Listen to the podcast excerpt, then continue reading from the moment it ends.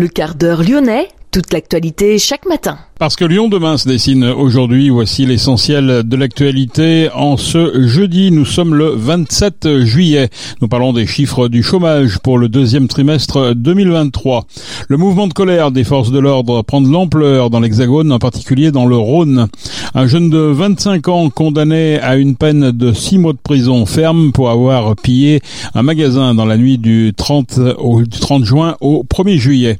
L'OIP, l'Observatoire international des prisons, tire la sonnette d'alarme sur la situation médicale à la maison d'arrêt de Corba. On va parler aussi d'une association très discrète et qui œuvre justement en prison ou à la sortie de la détention, le GREP, le groupe pour l'emploi des probationnaires. Sa mission, sensibiliser et mobiliser les employeurs sur la cause des personnes placées sous main de justice. L'association a été créée en 1985. Nous avons rencontré son trésorier Michel Dupin. Et puis le calendrier de la première journée de Ligue 1 programmée du vendredi 11 au dimanche 13 août. L'Olympique lyonnais jouera en clôture de cette journée. Lyon demain, le quart d'heure lyonnais, toute l'actualité chaque matin, Gérald de Bouchon. Bonjour à toutes, bonjour à tous. Les chiffres du chômage pour le deuxième trimestre 2023 sont donc tombés en Auvergne-Rhône-Alpes. Le nombre de demandeurs d'emploi tenus de rechercher un emploi ayant ou non exercé une activité, donc catégorie A, B et C, s'établit en moyenne à 587 580 personnes au deuxième trimestre 2023, une baisse de 0,3% sur le trimestre, soit 1770 personnes en moins, une baisse de 1,8% sur un an, une tendance confirmée au niveau national. En France métropolitaine, ce nombre est de moins 0,4% pour le trimestre. Le mouvement de colère des forces de l'ordre prend de l'ampleur dans l'Hexagone, en particulier dans le Rhône. Le mouvement est parti de Marseille après le placement en détention provisoire vendredi d'un policier soupçonné de violence. Ni la préfecture, ni la direction départementale de la sécurité publique, ni le ministère de l'Intérieur ne veulent communiquer de chiffres sur l'ampleur de cette contestation. Sur le département du Rhône, il y aurait 150 à 200 policiers à l'arrêt, 22 groupes d'appui opérationnel, brigades d'anticriminalité, brigades spécialisées de terrain, groupes de sécurité de proximité afficherait 100% de personnel en arrêt maladie au sein des quatre divisions de la circonscription de sécurité publique de Lyon. Une trentaine de fonctionnaires exerçant en police secours seraient également en arrêt maladie dans l'agglomération lyonnaise. La plupart des unités de police secours et d'appui opérationnel dans l'agglomération lyonnaise seraient soit en arrêt maladie à 100%, soit en position d'attente pause. Un jeune homme de 25 ans qui avait volé pour 25 000 euros de produits lors des émeutes le 1er juillet dernier a été condamné hier à 6 mois de prison ferme. Il avait été arrêté par les policiers Courgambetta sortant d'un magasin à Prink avec dans les mains des cartouches d'encre, des câbles informatiques et autres clés USB. Un peu plus tôt, le jeune Iranien avait fracassé à coups de pied la porte automatique d'un magasin Aldi à Lyon 3e. Il était reparti avec des bouteilles d'alcool et du dentifrice, un préjudice évalué à 25 000 euros. L'OIP tire la sonnette d'alarme sur la situation médicale de la maison d'arrêt de Corba, une prison de 678 places occupée à 159%. Dans un communiqué, l'Observatoire international des prisons estime que l'unité sanitaire est en crise en raison d'une pénurie de médecins généralistes. Le suivi médical des détenus repose sur un seul généraliste épaulé d'infirmiers.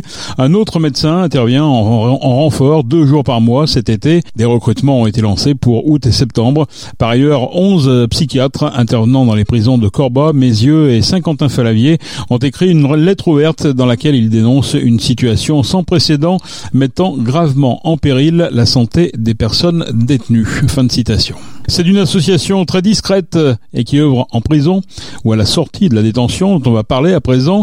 Le GREP, c'est le groupe pour l'emploi des probationnaires créé en 1985. Sa mission est de sensibiliser et de mobiliser les employeurs sur la cause des personnes placées sous main de justice. La reconstruction de l'individu passe directement par le biais de l'insertion professionnelle. Pour nous en parler et pour nous parler du GREP, nous avons rencontré son trésorier Michel Dupin. Qu'est-ce que c'est le GREP Ça a 35 ans, 36 ans maintenant. Vous imaginez des responsables d'entreprise ou des chefs d'entreprise plus ou moins grosses, des avocats, des magistrats qui font un billard, un tennis, un golf en 85-86 et au fond le, les avocats ou les magistrats s'adressant à leurs copains responsables d'entreprise, ah bah tu sais si tu me prenais les gars euh, en boulot, ça éviterait qu'ils aillent à Saint-Paul, Saint-Joseph parce qu'à l'époque c'était ça. Et parce que le travail, eh ben on est dans une équipe, c'est du rythme, c'est plein de choses c'est un salaire aussi pour payer, indemniser les victimes que j'ai peut-être volées, pour, vivre pour moi. Donc c'est quelque part rentrer dans une vie normale. Donc si tu pouvais embaucher des gars, je les enverrais pas à Saint-Joseph, je les enverrais en ménagement de peine chez toi, chez Berlier à l'époque, Mérieux, et ainsi de suite. Donc c'est venu comme ça. Qu'est-ce que c'est aujourd'hui le GREP C'est des accompagnateurs dont c'est le métier, qui sont salariés, des gens qui sont des, ce qu'on appelle des conseillers d'insertion professionnelle, qui vont rencontrer les gens qui sont en prison et qui vont sortir,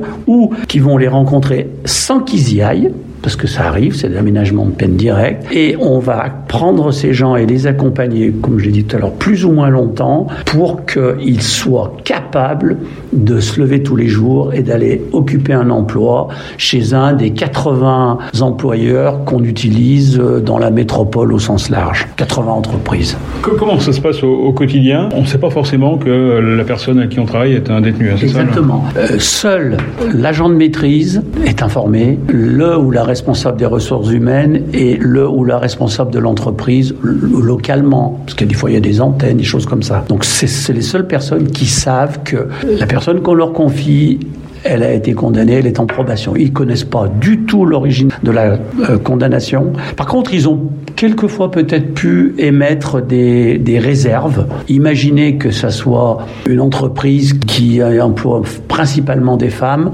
et si la personne a plutôt été condamnée pour des délinquants, des agressions comme ça, on, va pas mettre cette personne dans l'entreprise. C'est le GREP qui fait le tri sur les conseils de l'administration pénitentiaire ou du juge d'application des peines. Donc qui, met des réserves sur l'emploi. Mais sinon, c'est tout à fait anonyme. À tel point que vous avez des gens qui, avec qui on prépare la sortie, mais qui ont un métier. Ils étaient plaquistes, ils étaient peintres, ils étaient mécanos dans un garage, donc ils ont un métier. Ça arrive, il y en a des comme ça. Eh ben, au fond, ils vont pas chez nous ni à Grép Intérim, ils s'emploient directement dans un garage et ils disent pas qu'ils ont été condamnés. C'est complètement anonyme. Entre un quelqu'un qui dit rien et qui est employé dans une entreprise ou quelqu'un qui est accompagné par GREP et GREP intérim, il n'y a pas de différence. Hein. Il y en a un qui ne l'a pas dit, et il y en a donc juste quelques-uns le savent, et c'est tout.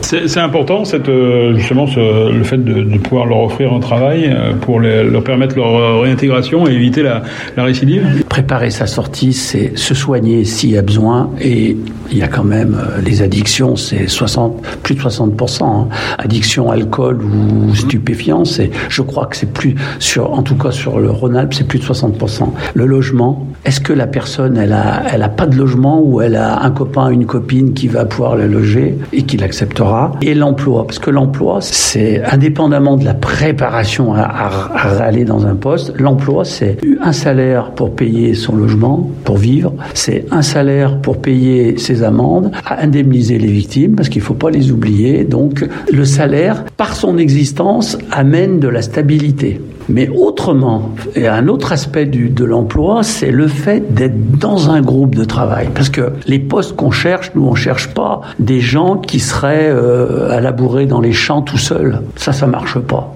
on cherche des postes où il y a un corps social autour, une équipe, alors pas forcément 200, mais, mais 3 ou 4, ou un peu plus, mais, qui va, sans le savoir, faire que la personne, elle rentre dans le moule. D'ailleurs, si elle y rentre, c'est ce qu'on leur apprend pendant 3 ou 4 mois, c'est que si elle y rentre pas dans ce moule, si elle, elle s'acclimate pas aux, aux, habitudes de l'équipe, elle va être d'ailleurs être mise un peu à l'écart. Mais si elle rentre, elle rentre dans le bain, on casse la croûte à 8h30, on, on commence à 7h le matin, on fête les anniversaires, alors si possible, peut-être pas avec l'alcool, j'en sais rien, mais, mais vous voyez que l'emploi, c'est un, hors du salaire, c'est aussi un encadrement social, le retour à des habitudes, je me lève tous les matins, du lundi au vendredi, je vais au boulot, je suis à l'heure, j'ai une hiérarchie, faut que je la respecte, et j'ai des copains et des copines autour de moi que je dois respecter aussi, quoi.